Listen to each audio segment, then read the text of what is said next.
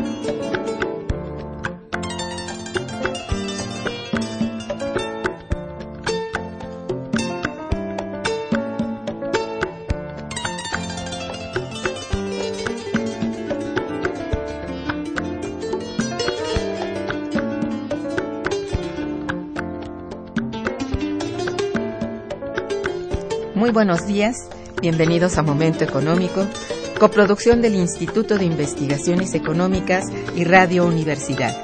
Les saluda Irma Manrique, investigadora del Instituto de Investigaciones Económicas, hoy jueves 22 de mayo de 2014. El tema que abordaremos el día de hoy es a 60 años de la existencia de la Organización de las Naciones Unidas. Para ello contamos con una verdadera experta, nuestra querida amiga, la doctora María Cristina Rosas González. Bienvenida, María Cristina. Gracias, buenos días, Irma.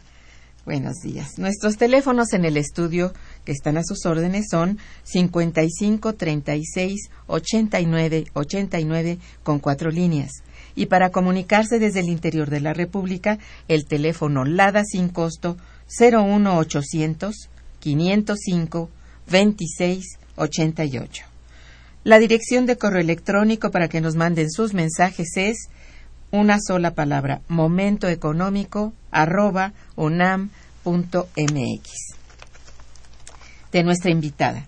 María Cristina Rosas González es profesora investigadora en el Centro de Estudios en Relaciones Internacionales de la Facultad de Ciencias Políticas y Sociales de la UNAM institución donde obtuvo los doctorados en Relaciones Internacionales y Estudios Latinoamericanos.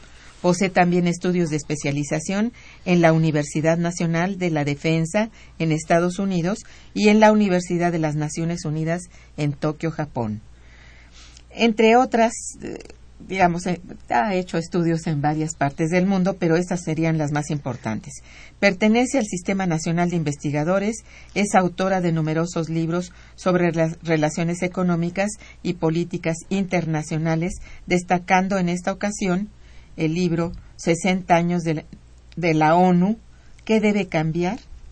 Ha fungido como consultora del gobierno mexicano del sector privado y de organismos internacionales en temas de economía y política globales. En 1993, 1995 y 1998 recibió el premio en investigación económica Maestro Jesús Silva Herzog, otorgado por el Instituto de Investigaciones Económicas de la UNAM, y en 1999 fue galardonada con la distinción Universidad Nacional para Jóvenes Académicos. Bueno, Cristina Rosas, nuestra invitada de hoy, vino a Momento Económico a compartir su más reciente libro intitulado, como el que dijimos, 60 años de la ONU, que debe cambiar. En este, eh, uno más de sus ya numerosos, eh, de sus numerosas obras, este, bueno, es pertinente que ella, siendo coordinadora y autora en el propio libro, nos hable un poco sobre la estructura y características del mismo y, bueno, quiénes participan. para empezar. Con todo gusto, Irma, y gracias por la oportunidad de compartir eh, esta publicación con los radioescuchas. Este libro, de hecho, es la segunda edición ampliada y, actualizada de un libro que lleva el mismo título y que fue publicado en 2005. En 2005, la Organización de las Naciones Unidas estaba conmemorando 60 años de existencia y recordamos que en ese marco se desarrollaron diversos debates respecto a, cómo modificar a la institución en lo que tenga que ser modificado, por supuesto, eh, qué cambios habría que hacer, cómo lograr que, Naciones Unidas respondiera a las necesidades del mundo, del mundo de ese momento, el mundo del siglo XXI. Eh, estamos hablando de 2005. Ese libro se agotó, lo cual me da mucho gusto. Eh, y bueno, eh, ha habido este debate sobre reformar a la ONU de manera continua, es decir, 2005 es un parteaguas porque cumple 60 años, pero como recordarás el próximo año, 2015, ya la ONU eh, estará en sus 70 en sus 70 años, en, su septuagésimo aniversario. Eh, y algo que yo quiero destacar de este libro, porque mucha gente me decía, ¿por qué hacer una segunda edición de un libro cuando se podría hacer otro que se llame 70 años de la ONU. Bueno, la razón es muy simple y, de hecho esto es como un eufemismo. Los temas que se están discutiendo ahora a propósito de los 70 años de la ONU son los mismos que se discutieron hace 10 años. Caray. es decir, la ONU arrastra pues muchos problemas de mucho tiempo atrás. Tenemos que entender que, que después de, de tantas décadas de vida ha adquirido ciertas inercias. Por supuesto hay muchas cosas que hace bien, ¿no? Pero hay muchas otras cosas que tendrían que ser replanteadas y en las que tendría que mejorar.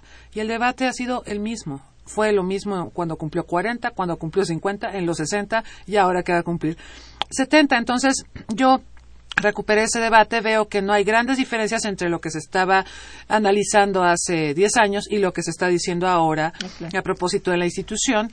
Y entonces me di a la tarea de hablar con los autores de, de esta obra, que participaron en la obra de hace 10 años, y todos coincidieron en que no hay mucho que, haya cambiado en el debate. Eh, nosotros analizamos, por supuesto, a los seis órganos fundamentales de la ONU. Lo que eh, el lector va a encontrar en este libro, pues es, por un lado, eh, el análisis sobre el Consejo de Seguridad, sobre la Asamblea General, sobre el Consejo Económico y Social, sobre la Corte Internacional de Justicia, sobre la Secretaría e incluso sobre un órgano que actualmente pues está desactivado, que es el Consejo de Administración Fiduciaria. Eh, asimismo, eh, hay otra serie de apartados dedicados a, analizar diversas problemáticas que enfrenta la institución en temas específicos. Y también un atractivo del libro es que, hablando específicamente de la reforma del Consejo de Seguridad de la ONU, que es el órgano máximo y que tiene 15 miembros, de los cuales 5 son permanentes, eh, como recordarás, uno de los planes de reforma busca que crezca el número de miembros permanentes y hay cuatro países específicamente que quieren ser miembros permanentes, que son Alemania, Japón, Brasil e India y hay capítulos en este libro escritos por especialistas de esos países a propósito de las aspiraciones de ellos para convertirse en miembros permanentes del Consejo de Seguridad. Aspiración que hay que decirlo al día de hoy se mantiene. Entonces, eh, sobre los autores, ¿qué te puedo decir? Son autores de esos países para, para esos cuatro casos en específico.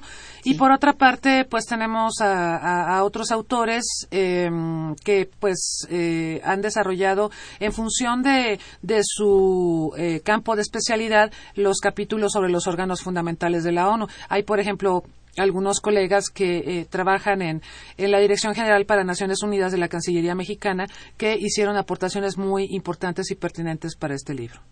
Qué bien. Eso, bueno, nos deja que eh, algunas cosas que yo estuve revisando esta nueva versión de pues, que me parece hasta renovada.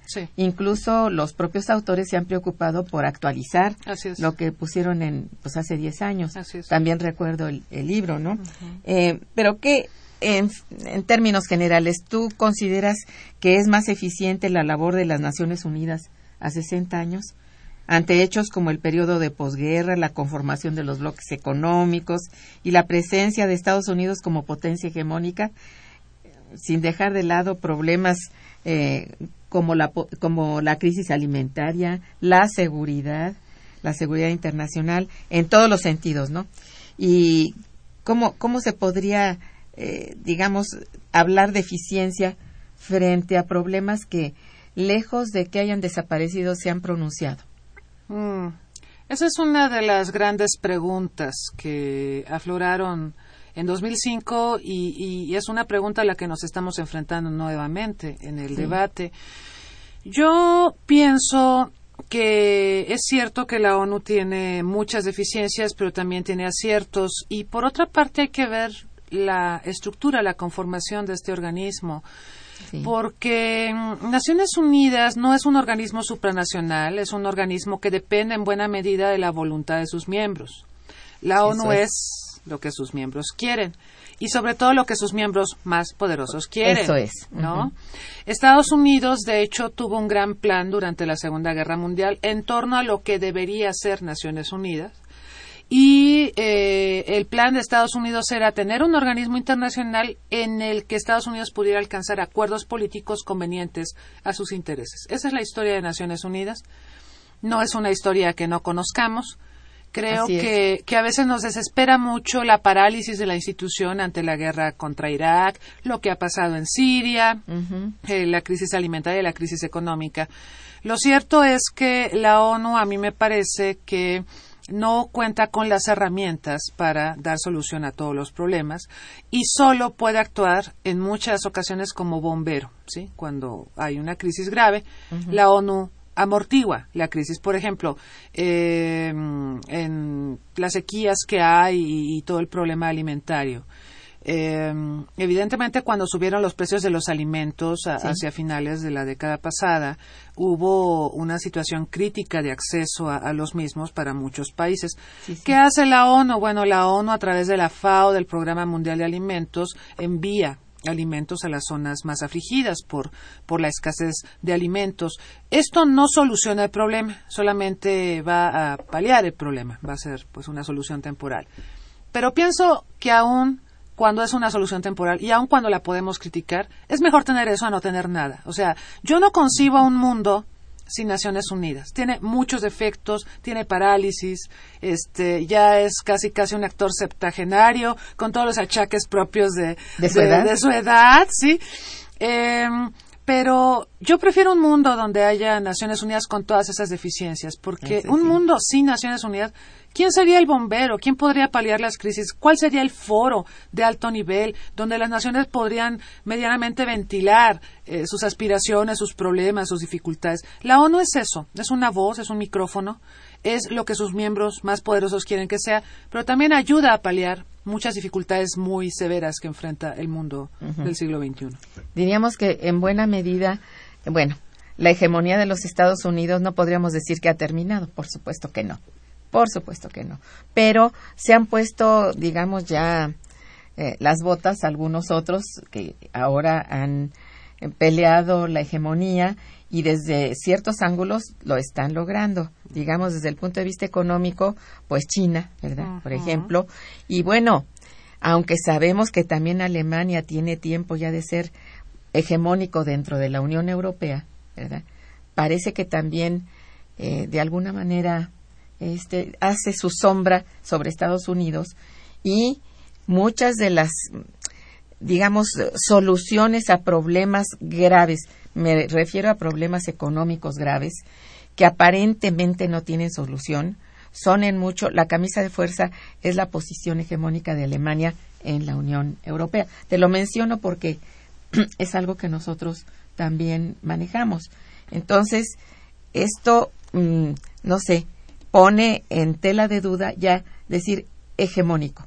Claro. Sí lo es, sí lo es.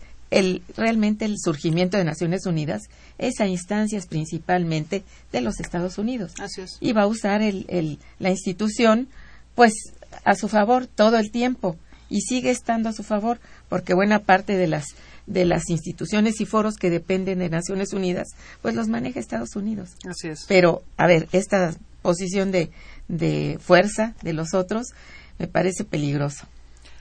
Y esto puede afectar a la ONU eh, o sea, si tú me preguntaras que cuál es la diferencia entre la reforma que se está planteando ahora a la ONU y la que se planteó hace 10 años, bueno, la gran diferencia es la posición que tiene Estados Unidos. Estados Unidos está más debilitado, es un país con, que muestra crisis de liderazgo eh, en el mundo, tanto político como económico, digo, lo que está haciendo Rusia con Ucrania y la parálisis de la administración Obama son una evidencia clara de que Estados Unidos no es que no quiera, es que no puede no ya puede no, ya no está a la altura.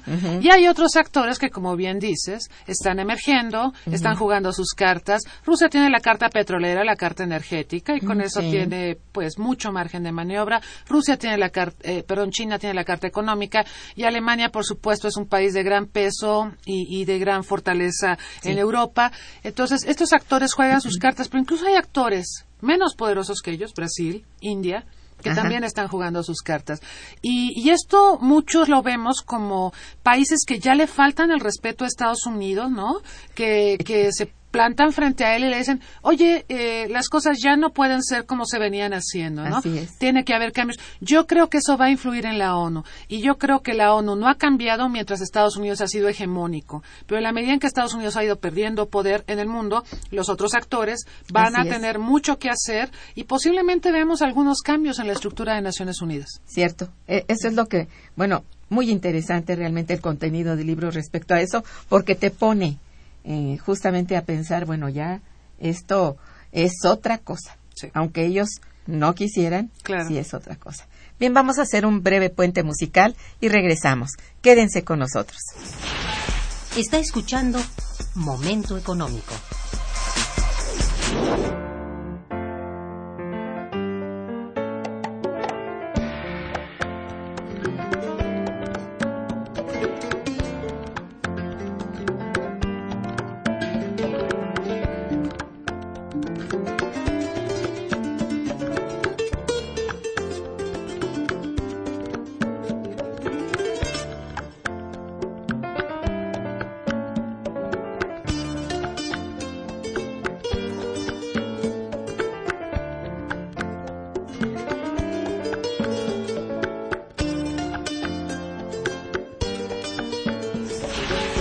Teléfono en cabina 55 36 89 89.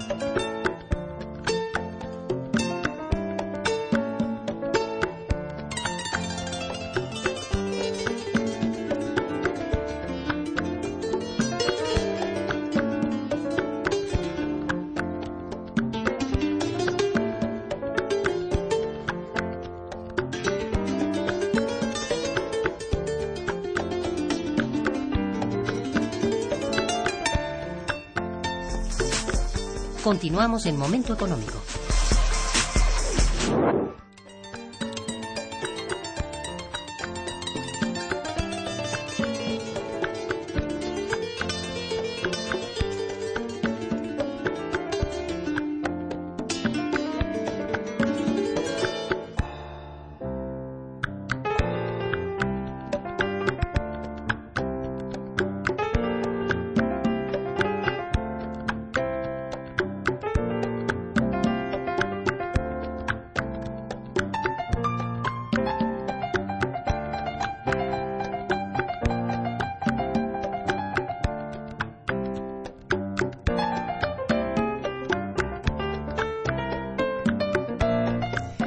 Bien, em, desde tu punto de vista, ¿cómo ha asumido este organismo el asunto de la seguridad nacional en 60 años? Ese es uno de los grandes eh, temas de la ONU. Internacional. Internacional. Sí. sí. Así lo, lo, entendí. Este es uno de los grandes temas. Hay dos grandes temas en la ONU: seguridad y desarrollo. Eh, esa es la chamba de la ONU. De hecho, en la Carta de la ONU se establece que esos son sus dos grandes objetivos. Ahora, en retrospectiva, ¿qué podemos decir? Que la ONU ha sido rehén de las agendas de seguridad de los países dominantes. Eso es nacionales, a eso. Exacto. Por ejemplo, en la Guerra Fría, pues eh, el órgano máximo de Naciones Unidas, que es el Consejo de Seguridad, quedaba paralizado por las decisiones de Estados Unidos y la Unión Soviética. Eran ellos los que vetaban, eran ellos los que paralizaban a la institución cuando eso no cuando eso convenía a sus intereses o cuando lo que se estaba debatiendo iba en contra de sus intereses. Acabó la Guerra Fría y Estados Unidos se convierte en la potencia solitaria porque pues desapareció la URSS. Y Estados Unidos considera que ahora está en una posición extraordinariamente benéfica en el sentido de que ya no hay contrapesos a él en el Consejo de Seguridad, ya no hay Unión Soviética que diga no, así no se hace o no voy a vetar todo lo que estás proponiendo. Eh, esa fue una etapa breve para Estados Unidos de, dominio en, en el Consejo de Seguridad. Digo breve porque pues Después del 11 de septiembre de, de 2001, con los ataques terroristas, y, y, si bien es cierto que el Consejo de Seguridad avaló muchas acciones de Estados Unidos contra el terrorismo, lo cierto es que Estados Unidos empieza a vivir su crisis de liderazgo. O sea, algo que nos deja el 11 de septiembre de 2001 en términos de lo que vimos en televisión, los ataques contra símbolos estadounidenses, es que Estados Unidos ni siquiera se puede cuidar a sí mismo. Entonces, ¿cómo pretende ser el que cuide del mundo, ¿no? O sea, ese es un mensaje muy duro que pues a los propios estadounidenses les ha costado trabajo asimilar, pero es un mensaje para el mundo. El mundo tiene que buscar otras opciones para resolver sus problemas de seguridad. La pregunta es, eh, es, la siguiente. La ONU, eh, que tiene esta tarea de promover la seguridad internacional, es la entidad que va a cuidar de nosotros, es la entidad que nos va a proveer de seguridad. Vuelvo a lo que eh, señalé en el inicio de, del programa. A mí me parece que la ONU hará o no hará en función de los intereses de los países dominantes. Entonces, podrá ser un actor prominente en temas de seguridad siempre que así convenga los intereses de los países dominantes o no lo será si esto eh, así lo determinan los países dominantes. E, esta actitud casi paranoica de, de todo el pueblo estadounidense frente al terrorismo es verdaderamente nocivo yo pienso que en mucho este liderazgo justamente se ha perdido por esa actitud. Creo que eh, bueno, ha sido muy criticado por ello y lejos de que le haya ayudado, parece ser que el lo, lo tiene enquistado en su propio país, no por extranjeros. Los nacionales, son un, un punto de partida muy, bueno, muy importante porque han surgido esto, por ejemplo, francotiradores aquí y allá, que son adolescentes o que son, bueno, son em, de nacionalidad estadounidense. Entonces, este, bueno, y, y se ponen luego, luego eh, a, a cazar gente que no es necesariamente de su, de su nacionalidad. Buscan ante todo a los iraquíes, a los iraníes, hasta los sudamericanos y mexicanos, ¿no? Pero esta actitud lo hace, siento yo, que lo ha hecho perder pie. Esta es una parte importante, ¿no? Y no pueden acabar con esas actitudes terroristas realmente, pero internas. Pues se me vino eh, lo de la seguridad nacional, pero es internacional realmente, ¿no? Sí. La que ya no está fácil de, de determinar, ni tampoco Estados Unidos de tomar una decisión general, ¿no? Lo que es cierto es que efectivamente en muchos sentidos Estados Unidos parece que perdió el piso al atribuir a Al Qaeda y al terrorismo internacional todos los problemas de seguridad, incluso los internos, cuando sabemos, y, estos son datos de la propia FBI, que internamente en Estados Unidos hay centenares de organizaciones eh, a las que pertenecen estadounidenses, ¿sí? Eh, por ejemplo, las supremacistas blancas, las que se oponen a que haya equidad eh, de trato entre entre las razas y otras las anti-mexicanas, las anti-negras, este, etcétera, ¿sí? Eh, que perpetran actos de terrorismo y que Estados Unidos ha descuidado la atención a este tipo de organismos porque su atención ha estado puesta en el terrorismo internacional. Entonces, no todo, no todo es culpa de Al Qaeda, no todos los males que tiene Estados Unidos son culpa de Al Qaeda, pero al pretender centrar todo en Al Qaeda, toda la atención en Al Qaeda, Estados Unidos cayó en su propia trampa. Esto es, bueno, una de las cosas que no sé si es como resultado natural, verlo así como que es natural por el tipo de, de población que tiene tan heterogénea, ¿verdad? O eh, por su misma compulsión de estar este, llevando esto hacia el ámbito internacional sin voltear hacia adentro, creo, no sé, ¿verdad? Esto podría ser parte. Ahí lo, lo que yo le podría reprochar a la ONU es que por atender esta agenda de lucha contra el terrorismo que tanto le preocupa a Estados Unidos, desatendía mucho la agenda de desarrollo. Sí. Ah, sí, por supuesto. Y esto ha sido grave. Gravísimo, porque si están pensando que eso este, allá los subdesarrollados, allá los pobres, los atrasados, bueno, son los que le están haciendo este contrapeso en los esfuerzos, ¿no? Porque sí, quieras que no, deja de haber, bueno, uh, superávit de, de, balanza de pagos hacia Estados Unidos en la medida en que se empobrecen los pueblos, ¿verdad? Incluso los desarrollados.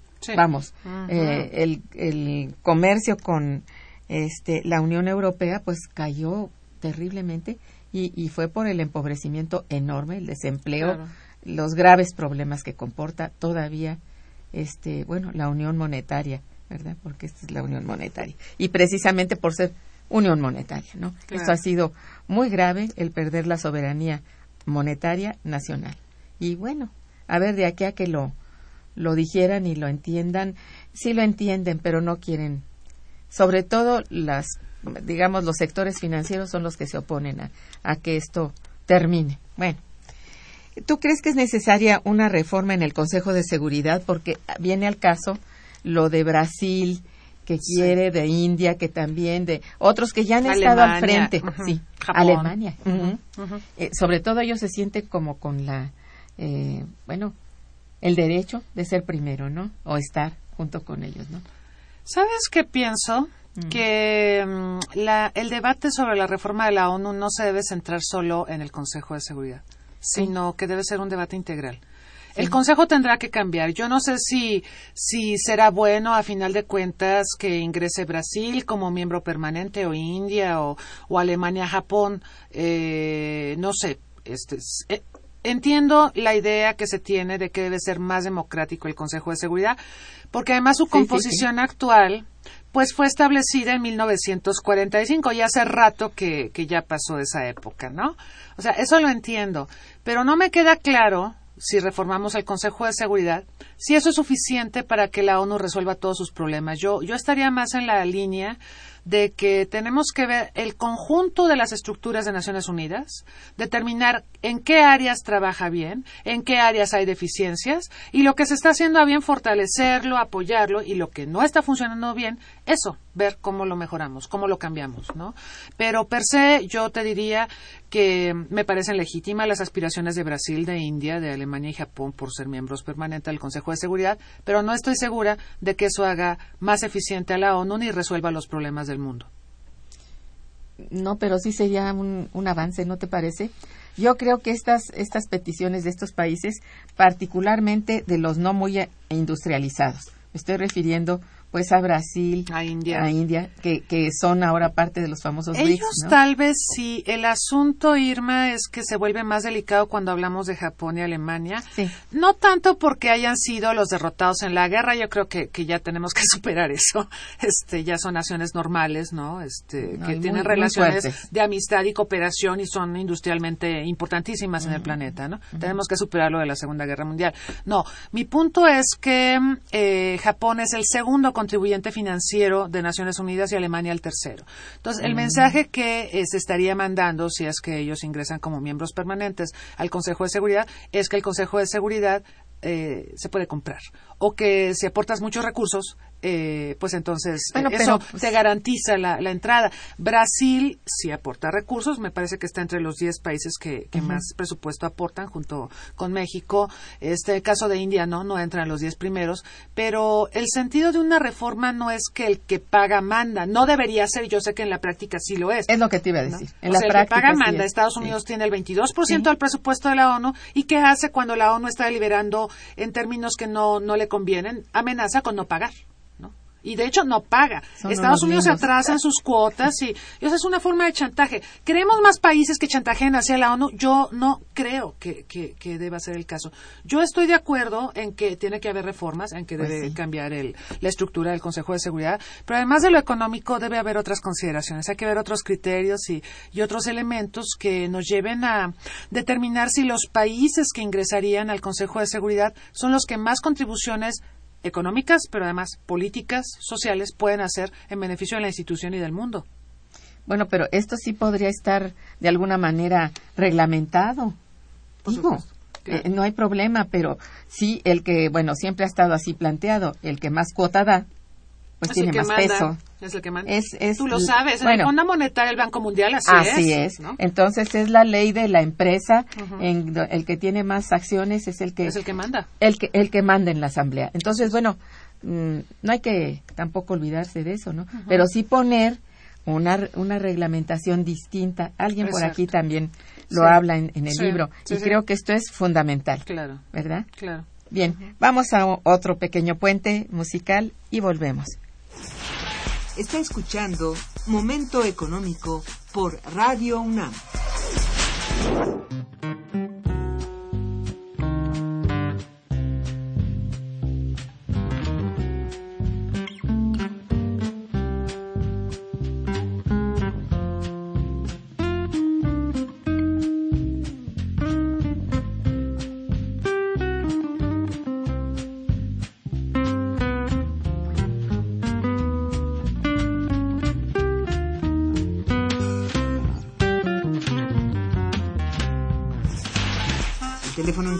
Es el 55 36 89 89.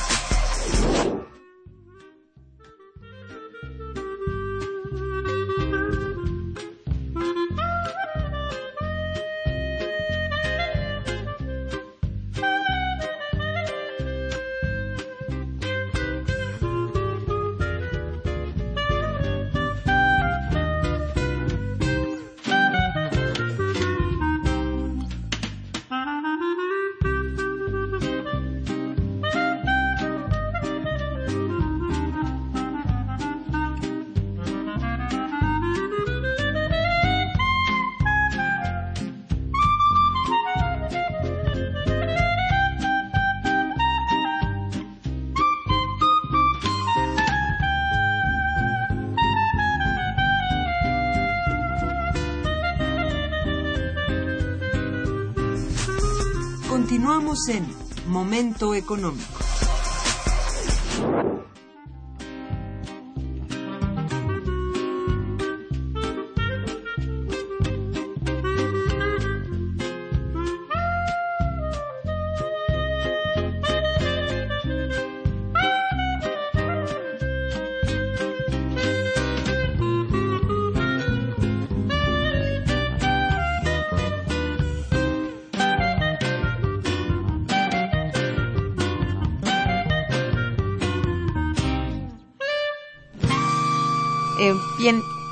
Uno de los aportes más importantes del libro, siento yo, sin dejar de lado muchos otros, por supuesto, con los que cuenta, es el énfasis que haces tú con relación a la seguridad del ser humano y su libertad. Háblanos de esto porque leí tu trabajo y me gustó mucho respecto a ello. Por favor. Sí, claro. Eh, bueno, en los últimos años hemos escuchado mucho sobre la importancia de replantear el concepto tradicional de seguridad que tuvimos en Guerra Fría, un concepto pensado en función al Estado, un concepto más bien de corte militarista. ¿no? Militarista, claro. Eh, obviamente cuando acaba la Guerra Fría pues hay una necesidad de replantear todo esto y entonces se empieza a hablar mucho de colocar al ser humano en el centro de las preocupaciones eh, de la agenda de seguridad internacional. Y apareció por supuesto la propuesta conceptual del Programa de Naciones Unidas para el Desarrollo que conocemos con el nombre de seguridad humana y donde se afirma que todo aquello que le cause malestar a las personas puede ser una epidemia, puede ser hambruna, el desempleo, la falta de acceso a la educación, eh, los malos gobiernos, la represión, eh, las violaciones a derechos humanos, todo eso puede constituir amenazas a la seguridad. Que de hecho, eh, Irma, yo te ese es el espíritu también de los famosos Objetivos de Desarrollo del Milenio, que fueron lanzados en el año 2000 y donde se establecen muchas metas que tocan aspectos que tienen que ver directamente con el bienestar de las personas, aspectos como educación, cómo reducir la, mortalidad materna, cómo erradicar la pobreza, objetivos que se supone se tendrían que cumplir el próximo año, fueron objetivos planteados a 15 años. Vamos a llegar a 2015, la propia ONU acaba de declarar que, que desafortunadamente estos objetivos no se van a cumplir. Pero bueno, regresando a tu planteamiento, eh, bueno, yo, yo hacía la analogía de que si realmente logramos que las personas queden en una situación favorable en términos de calidad de vida, pero además que no, no tengan que eh, enfrentar violencia o un ambiente hostil. Entonces, las personas pueden ser libres en el sentido, o sea, es la, relación entre seguridad y libertad, en el sentido de que pueden perseguir sus objetivos, en el sentido de que pueden convivir, en el sentido de que pueden hablar con sus autoridades y expresar lo que necesitan y las autoridades los van a escuchar. En ese sentido, yo, yo refería la, la relación entre seguridad y libertad, eh, que, me parece crucial. Pero a esto, pues sí hay que sumarle necesariamente los temas de desarrollo. sí eso es muy importante. Y en ello, bueno, hablar de desarrollo es hablar de prácticamente eso, del bienestar de todos, o sea, de todos y cada uno de los miembros de la sociedad. De la sociedad. Exacto. Perdón. En esto yo creo que el estudio de género, el estudio, los estudios sobre la violencia en general, algo que nosotros vivimos tan crudamente en este país, son temas que de veras Naciones Unidas eh, debe abrazar, digamos, realmente a través de sus, bueno, de sus múltiples este, direcciones y foros, abrazarlas como, como metas, porque ya se está convirtiendo en una, bueno, sé, como, como una cosa salvaje, ¿no? Ya salvaje, ¿no? Entonces, lejos de, de crecer hacia el desarrollo de todos, ¿verdad? Y que el desarrollo implica pues naturalmente un trato distinto, educación mejor, más avanzada y con esto pues más desarrollo, es decir, el círculo virtuoso que el propio desarrollo conlleva, ¿no? Entonces esto sí este me parece muy importante tratarlo y lo que tú estás diciendo sí es así. ¿eh? Y cuanto más énfasis se ponga en sus en sus cuerpos, pues yo creo que mejor. Y cuanto más participen también los miembros, también muy bien siento que bueno en otras ocasiones ya nos has hablado de la de la mala participación de México de la de, que es bastante eh, leve no entonces leve digamos light por llamarlo así no entonces eso no no se no se puede dejar atrás no entonces bueno esa era una reflexión contigo porque me gustó eh, eh, particularmente tu trabajo al respecto. Em, bueno quiero antes de que avancemos más, porque ya, ya se nos ha ido bastante el, tiempo, de eh, decirles que hay este, varios libros que la autora nos ha hecho favor de, regalar para ustedes. Entonces, no se olviden, están allí eh, los textos esperando a que llamen y que, bueno, hagan sus preguntas porque a todos nos importa, nos interesa el tema. Si no porque sea un tema así de política internacional, parezca inasible. Como ah. ustedes pueden darse cuenta, es importantísimo tener la información, saberlo. Entonces, bueno, infórmense, por favor, ¿no? Bueno, ¿cuáles consideras que son los problemas internacionales más apremiantes a los que se enfrenta la organización ahorita? Ay, bueno, eh, yo creo que un problema importantísimo es la, la crisis de liderazgo. ¿Sí? Sí, ¿verdad? Es crisis, lo que al principio. Crisis donde yo vinculo directamente el accionar de Estados Unidos con los problemas que enfrenta no solo la ONU, sino el mundo. Es decir, ¿necesitamos un líder? Yo pienso que sí. Em, el líder establece directrices. El líder a lo mejor pues es temido, no nos gustan muchas cosas que hace, pero definitivamente se requiere liderazgo, ¿sí? Eh, y Estados Unidos ha venido efectivamente de más a menos. De hecho, hay análisis que sugieren que Estados Unidos, de haber sido hegemónico, ahora tiende a ser el primero entre iguales. Los iguales pues serían Alemania, Rusia, China. ¿no? O hasta los que le faltan el respeto ahora, Brasil con el Mundial, este, India. Sí, ahora parece que, que la manera de medir a las potencias es si pueden hacer algún evento deportivo de, de importancia. Pues Alemania tuvo un Mundial en, en 2006, Rusia tuvo los Olímpicos, pues sí. China tuvo Olimpiadas de verano, ahora hay, hay un Mundial y Olimpiadas en Brasil, ¿no? Entonces, eso también te permite medir cómo está el mundo, porque es cierto, hablando de fútbol rápidamente, eh, los mundiales solían ser en países desarrollados, ¿no?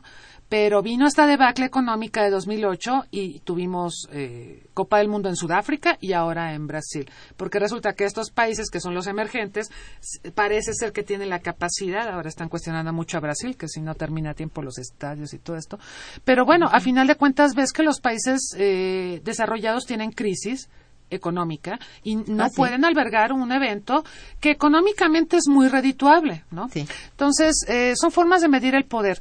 Eh, pero bueno, eh, el punto que, que yo quiero destacar es que mm, el mundo ha cambiado mucho eh, y Estados Unidos con su incapacidad para seguir rigiendo los destinos del mundo eh, ha tenido impactos en el desempeño de la ONU. Entonces yo creo que el gran reto de la ONU es ante la crisis, la debacle que está viviendo Estados Unidos, eh, ver de qué manera eh, transita a una gobernabilidad que yo francamente, Irma, sí veo una gobernabilidad compartida. No veo que Estados Unidos solito pueda con el paquete.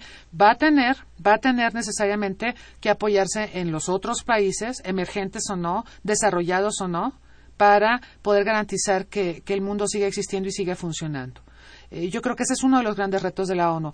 Aunado a eso, pues te diría que los temas de seguridad internacional siguen siendo los temas, igual que los temas de desarrollo. Y de desarrollo se va a hablar mucho en estos meses y hasta llegar al otro año, cuando la ONU cumpla 70 años, porque, como estábamos comentando, en 2015 se tendrá que valorar si se cumplió con los objetivos de desarrollo del milenio, que obviamente no se cumplió. ¿No? Sí, no, está lejos todavía. Muy, muy lejos. No, pues eso es, es delicado. Pero bueno, aquí tú crees que sí debiera, en aras de todo esto que has planteado, seguir siendo líder, tiene la posibilidad. ¿Cuál sería la condición Para Estados Unidos. para Estados Unidos?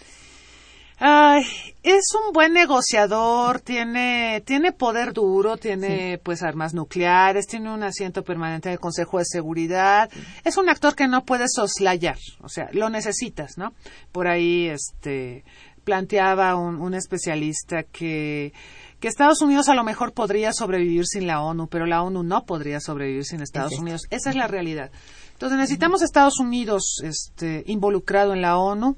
Eh, Estados Unidos querrá tener más juego, querrá, pues, hasta cierto punto manipular a la institución en beneficio de intereses particulares. Lo que yo veo es que viene una rebatinga muy interesante, porque Estados Unidos eh, tiene un proyecto histórico donde incluso ellos piensan que han sido designados por Dios para regir los destinos del mundo y conducirnos al. Y así lo a- dicen. No, y así lo- ese es el Sí. destino manifiesto, ¿no? Ajá. Y, y están plenamente convencidos de ello. Entonces, ellos asumen que solo ellos tienen la fórmula correcta para conducirnos al sendero de la prosperidad y, y- y de la, la buena aventura. Eh, hay otras naciones que están buscando espacios para maniobrar. Viene una rebatinga muy interesante. Yo creo que eso sí lo vamos a ver en, en estos meses, ¿no? Donde Estados Unidos querrá mantenerse, agarrarse con las uñas, eh, echar mano, por ejemplo, del tema de que como aporta el 22% del presupuesto de la institución, pues sin ese presupuesto la, la institución entraría en bancarrota y los otros pues entrarán al quite y ya China de hecho está debatiendo Irma si incrementa sus aportaciones, ¿no? Y puede. Y no, claro que puede, Sí. claro que puede. Ya entró así como descalzo y ahorita ya taconea. No, eran Sí, campesinos desarrapados, ahora Ajá. es una casi potencia mundial, este, cambió el mundo. sí. Como lo conocíamos, cambió. Definitivo. Sí, y esto es importante. Bueno, por eso decía yo, el- la condición que debe seguir Estados Unidos es em, cuál sería su política para convencer. Esto sería. Yo creo que tiene muchos elementos a su favor, ¿no? Ya, ya has mencionado los. Sí. Bueno, sobre todo que tiene la cuota más alta. Pero Sí. eso no va a convencer. Eso no va a convencer. No. La otra, bueno, está lo de que eh, la ONU lo necesita, sí, sí lo necesitamos. Está el tema del liderazgo. Hay algo con lo que puede jugar mucho Estados Unidos. Digo, no, no, no estoy dando ideas y si lo estoy diciendo yo, ellos ya, ya lo asumieron también. El hecho de que Estados Unidos quiere ser líder, pero ya no tiene muchas bases de poder. Y por otro lado hay países que tienen las bases de poder, estoy pensando en China, y no quiere aventarse el boleto. ¿Por qué? Hay un tema fundamental aquí. Ser líder tiene un precio, ¿sí? Y no cualquiera se avienta la bronca de ser líder. Se la aventó a Gran Bretaña y pagó un precio altísimo. Se la aventó a Estados Unidos y ha pagado un precio enorme. Cada que Estados Unidos entra en combate, cuántos muertos tiene, cómo le va en el presupuesto, cómo le va en la economía. Eso es ser líder. O sea, aventarte la bronca pero pagar el precio. Yo no veo a nadie, ni a Alemania, ni a Rusia, ni a China, Que ni a Brasil, el precio. ni a India, que estén dispuestos a ser líderes y pagar el precio. Con eso puede jugar Estados Unidos. Y decirles, señores, ¿se van a aventar la bronca? Porque si no se la van a aventar con, con perdón de ustedes, pero pues yo sigo al frente, ¿no? Y háganle como quieran. Y, y es algo con lo que él sí tiene elementos de. Sí, de sí, sí puede capotear las. herramientas. Mira, Sí. capotea de hecho las crisis. De una manera que, bueno, Que ya quisiera Europa, ¿no? de veras. Sí, de Sí. verdad que sí. Sí, porque, mira, haber perdido el pie y era lo que decía yo hace unos momentos, lo perdió al perder el control monetario. Esto que es un tema eh, para los economistas que no podemos olvidar, eh, fundamental. Sí. Ellos tienen moneda soberana, moneda de reserva. Sí. Es moneda de reserva. Sí. Con eso tiene todo, ¿no? Eh, pueden ampliar el déficit hasta, no sé, y más allá, al infinito y más allá, como Sí. dirían Sí. los monitos, ¿no? Sí. Bueno, pues sí, así es. Entonces esto, esto sí es un liderazgo económico. Y yo no digo que es el único que van a poder eh, asumir, eh, pues por mucho, mucho tiempo todavía, Claro. porque va generando, va generando mayor riqueza, quieras que no. Pese a todos los problemas, como tú dices, han asumido déficit de balanza de pagos, han, han asumido doble déficit presupuestal y, y, e interno, eh, externo. Externo. Entonces, sabes que esto es, bueno, dif- muy difícil. De capotear, muy difícil. De convencer todavía más. Pero han podido, eso sí. Así Entonces, es. bueno, esa sí sería una condicionante importante. Sí. Bien, estamos en Momento Económico con la doctora Cristina Rosas González, quien nos está hablando de su más reciente obra a 60 años de la existencia de la Organización de las Naciones Unidas. Entonces, este, hacemos un puente musical y regresamos. Está escuchando Momento Económico.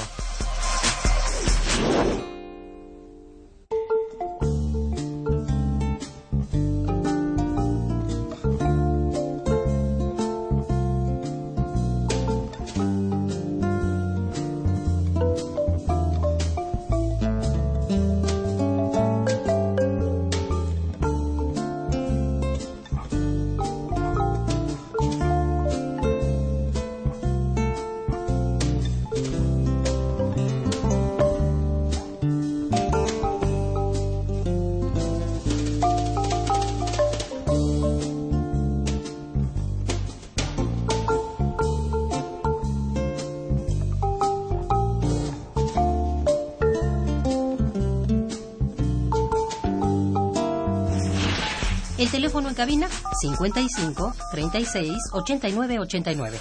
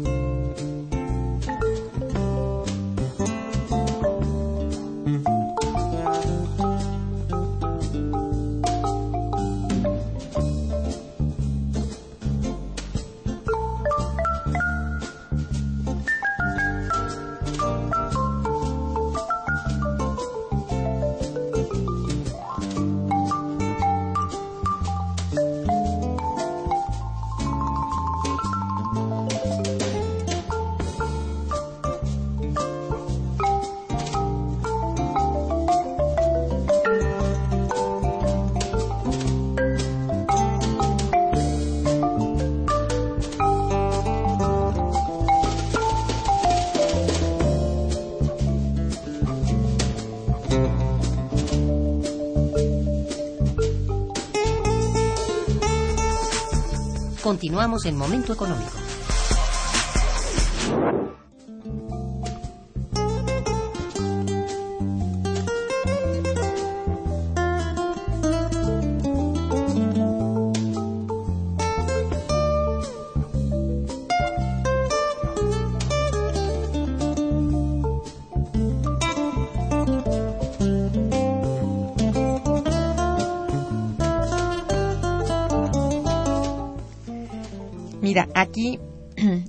Quiero que tú este, decantes todo lo que ha sido, bueno, has escrito mucho sobre esto, pero de, este, de esta última obra, ¿qué es lo que crees que deba cambiar en Naciones Unidas en estos momentos, desde tu percepción, ya después de tener esta experiencia este, literario-académica?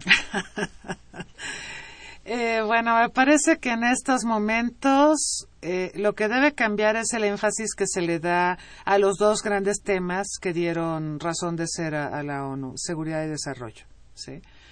Porque el siglo XXI empezó con buen ánimo en torno a los temas de desarrollo, pero luego tuvimos los atentados del 11 de septiembre y todo se volvió seguridad otra vez seguridad invadió la agenda internacional y los temas de desarrollo fueron soslayados. Eh, pienso que si los problemas de desarrollo son desatendidos, el mundo no va a poder avanzar a un entorno de seguridad porque los temas de desarrollo tienen que ver directamente con problemas que generan violencia, con problemas que generan inestabilidad, odios, rencillas. No estoy diciendo que toda la violencia se explique por la pobreza, no estoy diciendo eso. No, para nada. Pero la pobreza coadyuva, ¿sí? Y si desatendemos el tema de pobreza y de desarrollo, que es lo que se ha hecho, por eso vamos a llegar el próximo año, 2015, a objetivos de desarrollo del milenio sin cumplir las metas establecidas, entonces el mundo no va a poder ser un lugar desarrollado o más bien próspero y seguro. Entonces, lo que debe cambiar es el énfasis que se da a los temas tan importantes de seguridad como desarrollo. No es uno más importante que el otro. Los dos son importantes, los dos merecen la mayor atención de la comunidad internacional y tanto de los países ricos como de los pobres, porque yo creo que ya a estas alturas del partido, los países desarrollados entendieron que son interdependientes respecto a los que no son desarrollados y si a los no desarrollados les va mal, pues a ellos les va mal. Incluso a los propios desarrollados les está yendo muy mal. Y ahora vuelven los ojos a países en desarrollo, ¿no? Y ahora nos hablan de que Brasil, de que India, este, son los países emergentes, China, los que van a sacar al mundo adelante, ¿no? Entonces, bueno, pues eh, ese mismo énfasis, esa misma atención que, que prodigan a estas naciones con el tema de, de quién va a tener la estafeta, es importante llevarlo al plano de las tareas fundamentales de la ONU. Los dos temas, seguridad y desarrollo, deben ser trabajados al parejo. Son dos piernas que son sus debe dos tener. Piernas, sí. Son sus dos piernas. Y bueno, yo creo que el, el, digamos, el primer susto que le ha puesto al mundo la falta de atención al desarrollo son las crisis de 2001, que fue luego luego, y luego la de 2008-9. Sí. Y espérate, son los puntos, digamos, álgidos pero ha sido sistémica la crisis. crisis no podemos decir que sea de ninguna manera se ha dominado, se ha solucionado. Más bien con las actitudes que se tienen de poca solidaridad Sí. entre los ricos y los pobres, hablo de los países ricos y pobres, este, mm, bueno, es verdaderamente, digo, no, no, no, no encuentras tú, eh, este, como que tenga lógica. No hay lógica. Si no ponen atención a que la crisis está dada por una gran desigualdad, por una falta de crecimiento eh, económico en general, Una pésima distribución del ingreso. pésima distribución del Y ingreso. luego le sumas los gastos armamentistas, entonces... Oye, pues eso es lo que los tiene hundidos en Estados Unidos. Sí. Ese gasto armamentista que supuestamente Obama iba a, a morigerar, pues no puede. No puede acabar con Afganistán, etcétera, ¿no? Tiene bastantes problemas. Qué barbaridad. Nos llegaron el montón de preguntas. Mira, espero que, que puedas resolverlas en, en los minutos que nos quedan. Bueno, Juan Becerril te felicita y felicita al programa. Dice, la ONU es una institución vieja que desde sus más de 60 años de creación no funcionó y hoy por lo que hoy no funciona para dar solución a los problemas que a nivel internacional son manipulados por Estados Unidos y otras fuerzas internacionales. Es una institución que debe desaparecer. Socorro. Bueno, esta es una opinión, ¿no? Mm, No, no debe desaparecer. Lo que yo decía es que hace muchas cosas buenas. Todos los programas de salud a nivel mundial, atención a la infancia, los programas de alfabetización, la ayuda en emergencias, eh, todo el sistema de Internet, de las comunicaciones, las reglas han sido pues normadas a través de la Unión Internacional de Telecomunicaciones. Naciones Unidas es un mundo de instituciones Eso es. que, que establecen las reglas para la convivencia entre las naciones. Necesitamos esas reglas. Sí, no, este, eh, eso es, peligra mucho el mundo así, el caos no puede No. dejarse Por eso avanzar. surgió, porque el caos te lleva a guerras mundiales, de ahí surgió Eh, sí, Naciones justamente, Unidas, ¿no? Sí, yo estoy de acuerdo con eso. Daniel Cabrera también te felicita mucho y al programa dice, siempre se ha dicho que el Consejo de Seguridad de las Naciones Unidas está en crisis, pero no pasa nada. Estados Unidos se ríe de las, de las críticas. Hay un Bueno. artículo en la Carta de la ONU, el artículo 108, que dice que para cambiar la Carta de la ONU y, por ejemplo, cambiar la estructura del Consejo de Seguridad, Mm. tendrían que estar de acuerdo los cinco miembros permanentes del Consejo de Seguridad. O sea, votar a favor, por ejemplo, de que les quiten el veto o votar a favor de admitir a otros miembros. Eso no va a suceder. No están nunca de acuerdo. No, nunca están de acuerdo. Es. Inés Juárez también felicidades. Dice, Estados Unidos creó este organismo para controlar libremente al resto de los países integrantes de la ONU. Ah, sí, sí hay mucho de esto. Yo Sí no sé tú qué eso. opines. Sí, hay mucho de eso, pero hay unos que ya no se dejan. Ahí están los que ya también este, levantan la voz. Sí. Bueno, Ana González también, felicidades al programa y a la invitada. ¿Cuál es el papel real que ha tenido la ONU en el conflicto actual que mantiene a Rusia en el ojo del huracán? Rusia es miembro permanente del Consejo de Seguridad de Naciones Unidas y cualquier intención de que en ese foro se discuta la situación de Ucrania va a ser vetada por Rusia. Por lo tanto, la ONU queda paralizada ante la crisis en Ucrania. Esta es la cosa, ¿no? Bueno, Javier Guerra, felicidades también. Dice, si pudieran entrar Japón y Alemania, Brasil e India al Consejo de Seguridad, Estados Unidos no podría tomar las acciones en su favor. Es que sí hay toda esta creencia que, por ejemplo, Japón le debe muchos favores a Estados Unidos y votaría Ajá. con él, que Alemania quién sabe, que Brasil quién sabe, que India a lo mejor porque acaban de firmar un pacto de cooperación nuclear.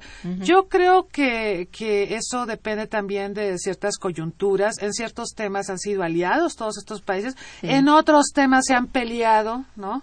En torno a Irak, por ejemplo, este, yo recuerdo que Alemania estaba como miembro no permanente del Consejo de Seguridad y no apoyó a Estados Unidos, creo que no. Por eso Estados Unidos no puede pasar la resolución. Claro, este, tampoco lo apoyan los permanentes, Rusia y China, ¿no? Y este, pero, o sea, depende del tema y de la coyuntura, ¿no? Y la coyuntura no es, no es como que favorable para no, eso. ¿no? por ejemplo, tú ves el tema Siria, no hay consenso porque Rusia y China se oponen. Sí, sí. O, o lo que está pasando ahora en Ucrania, Rusia va a vetar y de hecho entiendo que tiene las simpatías de China para, para vetar en el tema de Ucrania, porque Ucrania también tiene esta intención como de partirse y China siente pasitos en la azotea porque tiene territorios como el Tíbet o Xinjiang Mm, que y- quieren irse, no. ¿no? Entonces China simpatiza con la causa de Rusia, ¿no? Ajá. ¿No? Entonces, sí, esa es la cosa. Es, es interesante. Sí, bueno, Hilda de San Román, nuestra amiga, eh, nos manda también felicitaciones para nuestra invitada. Dice, ¿cómo se ve desde Naciones Unidas la instalación de bases militares que rodean el continente americano, tanto norteamericanas como inglesas? ¿Esto es una amenaza? ¿Qué opina Naciones Unidas de la desaparición de personas y de la libertad de las personas? Que está en tu artículo, por cierto. Sí, de hecho, en el segundo tema que, que preguntan que qué hace ante los desaparecidos y, y, este y la libertad de las personas, eh, hay un alto comisionado de Naciones Unidas para Derechos Humanos y, y con frecuencia viaja a nuestros países y nos hace observaciones no muy gratas respecto a la situación de los derechos humanos. Entonces, Sí, ¿qué claro. hace? Se hace una relatoría, se revisa la situación y se hacen recomendaciones a los gobiernos, incluido el nuestro, porque pues es un tema espinoso para, Sí. para nuestro país. Sí, sí, claro. ¿no? Eh, Guadalupe Riva este, felicita a la invitada por esta investigación. Gracias. Eh, también Karina Prado, muchas felicidades eh, por este gran trabajo académico, dice. Gracias. Y bueno, eh, José Castillo, ¿dónde se puede adquirir la publicación de la doctor- doctora Rosas? Bueno, ya tiene un libro, por, por lo que veo aquí ya se ganó un libro, pero se puede adquirir en las principales librerías, eh, por lo pronto las que rodean su ciudad universitaria y hasta en CEU, en la librería de, de Ciencias Políticas y Sociales, eh, también en Gandhi y todo esto, lo que está en el entorno. Eh, José Castillo, ¿dónde? Ah, bueno, esta es la de José Castillo. Pablo Ávila felicita a la invitada por sus múltiples publicaciones. Gracias. cierto, Yo también, todo el tiempo. La señora Cárdenas también felicita a la invitada y al programa. Dice, la ONU debe desaparecer o el liderazgo económico no existe, todo es virtual. Bueno, son opiniones. No, no todo es virtual y en el mundo virtual domina las transnacionales y las empresas privadas. ¿no? Y necesitamos una gobernabilidad, necesitamos alguien que establezca las normas y alguien que pues establezca ciertas directrices de convivencia. Cuando no hay esas directrices de convivencia el mundo se puede acabar. Es cierto, sí, sí, sí se entra en caos, eso es muy verdad. Digo, la existencia de un, de un organismo así no fue sencillo y bueno, fue de veras fue una gran salvación, por decirlo así. Una gran decisión. Eh, una gran decisión en los momentos en que ocurrió. Estaba muy duro por todos lados, así.